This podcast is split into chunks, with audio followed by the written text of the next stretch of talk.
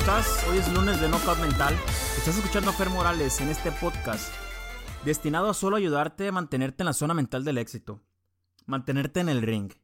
Si es la primera vez que me escuchas, en el podcast anterior, La pelea de tu vida, que fue como lo titulamos, explico qué es lo que es este podcast, qué es lo que estoy haciendo y el objetivo de estarte regalando estos audios. Espero que lo estés escuchando.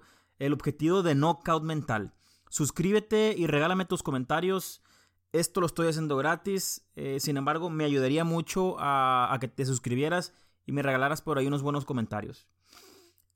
He escuchado en diferentes ocasiones esta frase de Tony Robbins, eh, para mí coach, coach de coaches.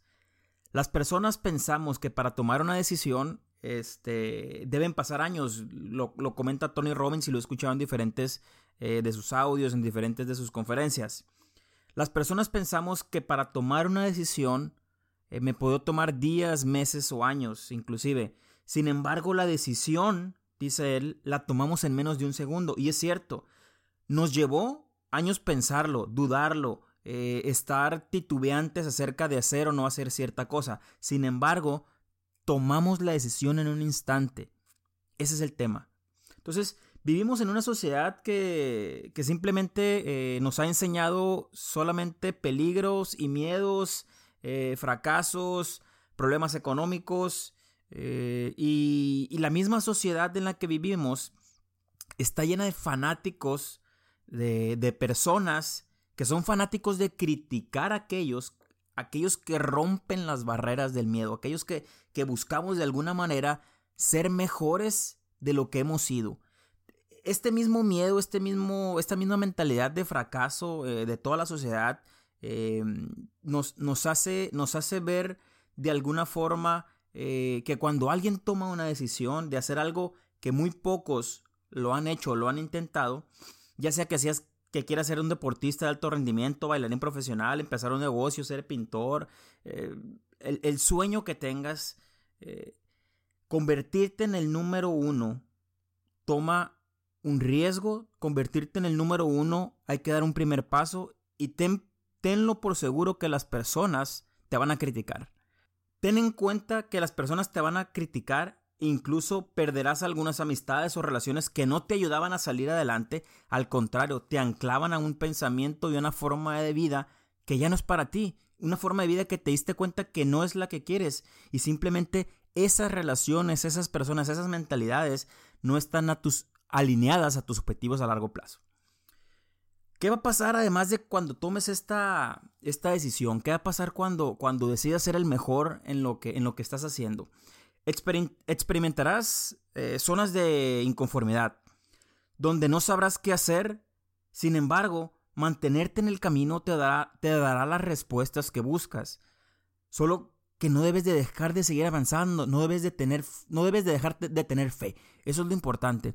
Cuando uno deja de tener fe, por más desalientos, por más problemas, por más obstáculos que se presentan en la vida, cuando uno no tiene fe, sin eh, perdemos, totalmente las energías.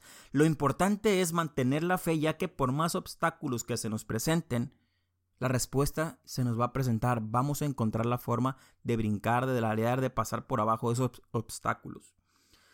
Mi recomendación es mantenernos callados, ¿sí? Alrededor de estas personas que te van a criticar personas que tú sabes que no comparten tus mismos sueños, personas que, tú conoces que si que probablemente te has dado cuenta que ahora que ya estás emprendiendo, que ahora que estás haciendo eh, ese esfuerzo por salir adelante, estas personas no se ven contentas cuando tú les platicas con, con la emoción de las cosas que estás dejando de hacer por lograr tus sueños.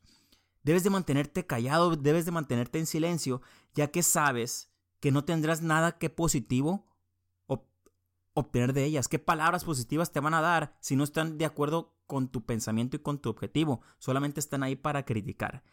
Es parte del crecimiento, es parte del crecimiento personal, espiritual, eh, mental y físico, el mantenernos callados, el mantenernos serenos y solamente escuchar. Va a llegar un momento en que las amistades con las que antes te juntabas, que ya no compartes esa, esa misma visión, ellos no comparten tu visión, eh, van a dejar de estar a tu alrededor, esas amistades se van a ir para llegar y, y suplantarlas, cambiarlas por otras que sí te escuchen, que sí te alienten y de alguna forma obtengas un beneficio de apoyo, un beneficio de crecimiento, un conocimiento de esas mismas amistades. El crecimiento no es para los que se echan para atrás. Debes de tener en cuenta que los que dicen, ah, esto es demasiado para mí, está muy difícil, está muy, está muy pesado, no pensé que iba a estar tan complicado, no pensé que me iba a llevar tanto tiempo. Eh, sinceramente es frustrante, te, lo, digo sinceramente, eh, esto es difícil, pero no es tan frustrante y difícil como seguir viviendo la vida que llevas y la vida que no quieres vivir, con aquella que no estás contento. Acepta que en realidad no te estás esforzando en lo más mínimo y estás viviendo una vida de confort, una vida en la cual no te estás esforzando y que solamente se te ha dado.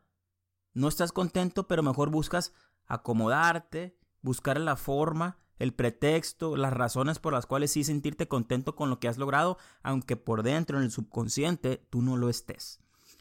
No hablo de esfuerzo físico.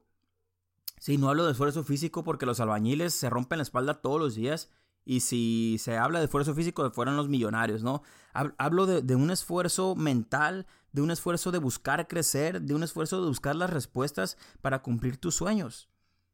Todos tenemos el poder y la capacidad de hacer lo que queramos. Eh, solamente que debemos de tener en cuenta que las cosas no siempre se van a dar como las teníamos pensadas. En ocasiones se van a presentar de otra forma. En ocasiones tu plan, tu plan inicial, tu plan de negocio, tu plan para ser eh, el mejor en lo que estás haciendo, eh, no, no, no lo vas a ver como tú lo habías planeado.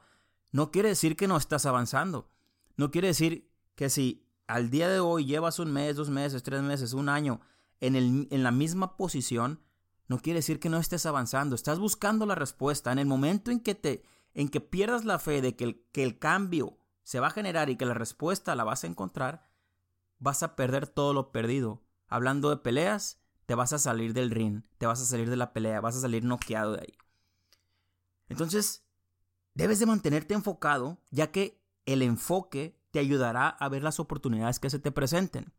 Y debes de tener en cuenta también que las cosas no te van a dar, como te decía, no, no, van a salir planeadas, no van a salir tal cual como tu plan.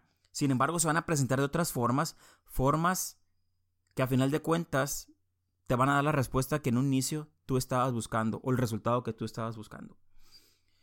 No subestimamos, eh, es algo bien común que nos pasa.